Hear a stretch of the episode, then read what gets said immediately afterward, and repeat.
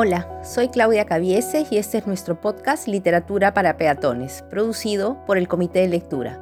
Recuerden que la idea es compartir con ustedes pequeñas lecciones de literatura en un estilo coloquial y sencillo, alejado de lo académico. Llegamos a la última parte de la selección de temas que hicimos para realizar esta temporada. Tal vez, como ocurrió en la primera, tengamos un episodio extra. Vamos a ver cómo viene la mano. En todo caso, si así lo fuera, los invito desde ya a hacerme llegar preguntas o inquietudes que hayan podido surgir durante estas semanas. Hoy voy a hablar de La Celestina, una obra del autor español Fernando de Rojas. Él vivió aproximadamente entre 1455 y 1540. El nombre completo de esta obra Tragicomedia de Calisto y Melibea. Para muchos críticos, La Celestina se considera una obra agenérica. Me parece que el término ya lo utilicé anteriormente, es decir, no puede ser clasificada en ninguno de los tres grandes géneros solamente. No puede recibir una sola etiqueta, puesto que en este caso está diseñada en diálogos como una obra de teatro, pero sería muy complicado que se representara en su totalidad, dado que tiene una gran extensión. Por lo tanto, se lee como si fuera una novela dialogada. La obra se publica ya finalizada la llamada Edad Media, si vamos a pegarnos a las fechas, aproximadamente después de 1495. Pero justamente el tema que desarrolla nos sirve para darle una mirada a una etapa de transición entre la literatura de esa época y el Renacimiento que ya se dejaba ver. El argumento nos cuenta la historia de Calisto, un joven noble y apuesto, que, persiguiendo a su halcón, puesto que él practicaba la certrería, termina de casualidad en el jardín donde se hallaba Melibea, e inmediatamente se queda prendado de su belleza y por lo tanto enamorado amor a primera vista. Ella, que es una chica honesta, lo rechaza, fiel a sus principios. En cambio, él está consternado, muerto de amor y busca consejo en sus criados. Uno de ellos le aconseja que debe ponerse en contacto con la vieja Celestina, así se llama, Celestina. No es un sustantivo, sino un nombre propio, que es experta en ayudar a la gente a alcanzar el amor que eh, tiene por objetivo conseguir, digamos, a alguien. Eh, porque además, al ayudarla eh, a que la contraten, este sirviente, este criado, ganaría una comisión. El otro criado más bien desconfía al principio, pero luego se va a poner del lado de la vieja buscando su tajada. Celestina, usando varios trucos y engaños, consigue que Melibea se enamore de Calisto. Básicamente, como diríamos, le hace el bajo. Y la joven finalmente se deja seducir. Se ha hablado mucho de la evolución de este personaje, de Melibea, a lo largo de la obra, porque de ser casta, honesta, fiel a sus principios y educación y honrada, pasa a dejarse llevar 100% por sus instintos. La relación entonces se establece entre ambos personajes. Visitas van, visitas vienen, encuentros nocturnos, entrega total. Están enamorados hasta el tuétano. Se esconden de los padres de Melibea, engañan, mienten, gozan de su amor en todo el sentido de la palabra. Calisto ve en ella y la describe como una dama típica de la época, que se ha venido repitiendo en décadas anteriores. Y paso a citar. Los ojos verdes, rasgados, las pestañas luengas, las cejas delgadas y alzadas, la nariz mediana, la boca, boca, pequeña, los dientes menudos y blancos, los labios colorados y grosesuelos, el torno del rostro poco más luengo que redondo, el pecho alto, la redondez, su forma que desespera al hombre que ya la mira, las manos pequeñas, en mediana manera, de dulce carne acompañadas, los dedos luengos, las uñas en ellos largas y coloradas, que parecen rubíes entre perlas. Amar a Melibé entonces para Calisto es casi, como diría Enrique Iglesias, una experiencia religiosa. Su criado le pregunta, Digo que nunca Dios quiera tal, que es una especie de herejía lo que ahora dijiste, porque lo que dices contradice la religión cristiana. ¿Tú no eres cristiano? A lo que Calisto contesta, ¿yo? Melibeo soy, y a Melibea adoro, y en Melibea creo, y a Melibea amo. Calisto entonces ha hecho de el amor a Melibea una religión. ¿Pierde la cabeza Calisto? Es una pregunta que cualquier lector puede hacerse. ¿Se ha encaprichado? ¿Está enamorado de verdad? ¿Se deja llevar solo por su instinto sexual y por ello por los consejos de sus criados? Tal vez justamente Creo que el libro invita a esta reflexión y aquí tendríamos a un protagonista que justo va saliendo de la Edad Media y por lo tanto sale de estos parámetros rígidos impuestos por el ya caduco Amor Cortés, del que hemos hablado en episodios anteriores. Los criados, por su parte, también un poco llevados por su interés, envidia, en fin, eh, codicia, cuando ven que Calisto le ha hecho un buen pago a Celestina, reclaman su parte, su comisión, y ante la negativa de ésta, la matan. Luego van a ser apresados y ejecutados por la justicia.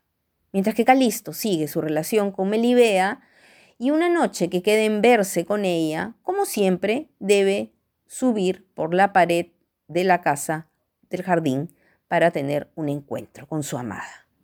Sin embargo, esta escena se alborota. Cuando escucha bulla en la calle, Calisto quiere ir a ver, se asusta, pierde el equilibrio mientras trepaba por la escalera, cae y muere.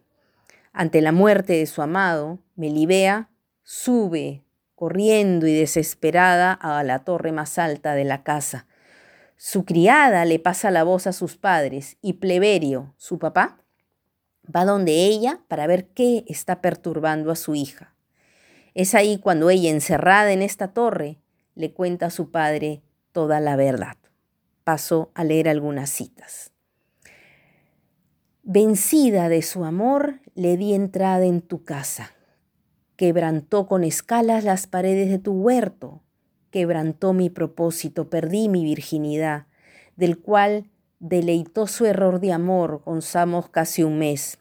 Y como esta pasada noche viniese, según era acostumbrado, a la vuelta de su venida, según su desordenada costumbre, como las paredes eran altas, la noche era oscura, la escala era delgada, los sirvientes que traía no eran diestros en ayudarlo en ese servicio, y él bajaba presuroso a ver un ruido que sonaba en la calle. Con el gran ímpetu que llevaba no vio bien los pasos, puso el pie en vacío y cayó. Ya no vale la pena vivir, Padre, ya no tengo voluntad. Su muerte convida a la mía, perdóname, Padre, convida su muerte y fuerza que sea presto, rápida, sin dilación. Muéstrame que ha de ser despeñada por seguirle en todo y así contentarle he de la muerte, puesto que no tuve tiempo de hacerlo en la vida. Oh mi amor y señor Calisto, espérame, ya voy. Y es aquí cuando Melibea se arroja desde lo alto de la torre. La obra llega a su final y termina con un largo monólogo de Pleberio, el padre, sobre eh, reflexiones morales. Dice, amor, qué mal nombre te han dado Haces que feo amen, aunque hermoso les parezca. ¿Quién te dio amor, tanto poder? ¿Quién te puso ese nombre que no te conviene? Si amases a quienes te sirven, no les darías pena.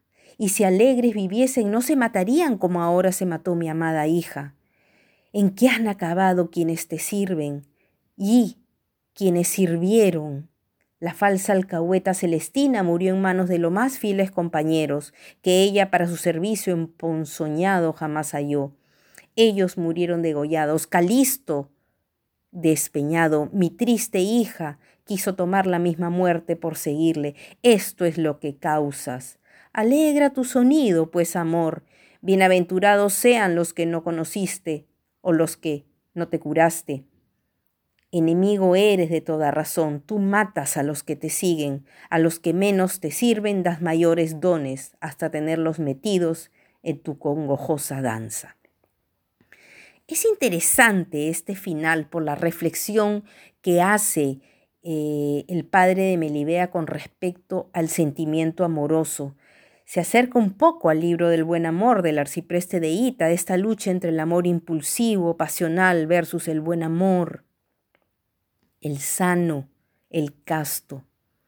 También es interesante la forma como terminan los protagonistas. Se podría interpretar como después de todo lo ocurrido hay una suerte de justicia divina que se encarga de castigar de una u otra manera a los transgresores. La inmoralidad, la rebeldía, el deseo, la muerte se lleva a todos por igual. Es muy importante ver que la muerte los iguala a todos. Celestina, un personaje que él casi no he mencionado. Es una vieja muy astuta. Vive eh, de arreglar relaciones amorosas. Se dice que era la prostituta más vieja que había en el pueblo, que se había retirado y que conocía sumamente bien las lides del amor. Es para muchos la encarnación del mal, de lo carnal, puesto que ella saca beneficio de el sentimiento. Se sabe eficaz y por ende soberbia y menosprecia a quienes la rodean, quienes a su vez, en este caso, la terminan traicionando. Les comento que el libro fue un hit. Calculen ustedes que en el siglo XVI hubo más de 80 ediciones traducidas al inglés, al alemán, al italiano y al francés. Viene el timbre vamos terminando, pero no quiero hacerlo sin nombrar a un ultimísimo autor, Jorge Manrique, y sus coplas a la muerte de su padre. Una elegía, un homenaje que escribió eh, para eh, enaltecer la figura de su padre precisamente. Manrique reflexiona aquí sobre el paso implacable del tiempo, la vida, la fortuna, vista como el destino, y al igual que en la Celestina, la muerte que nos iguala a todos. Dos citas que tal vez conozcan. Va la primera.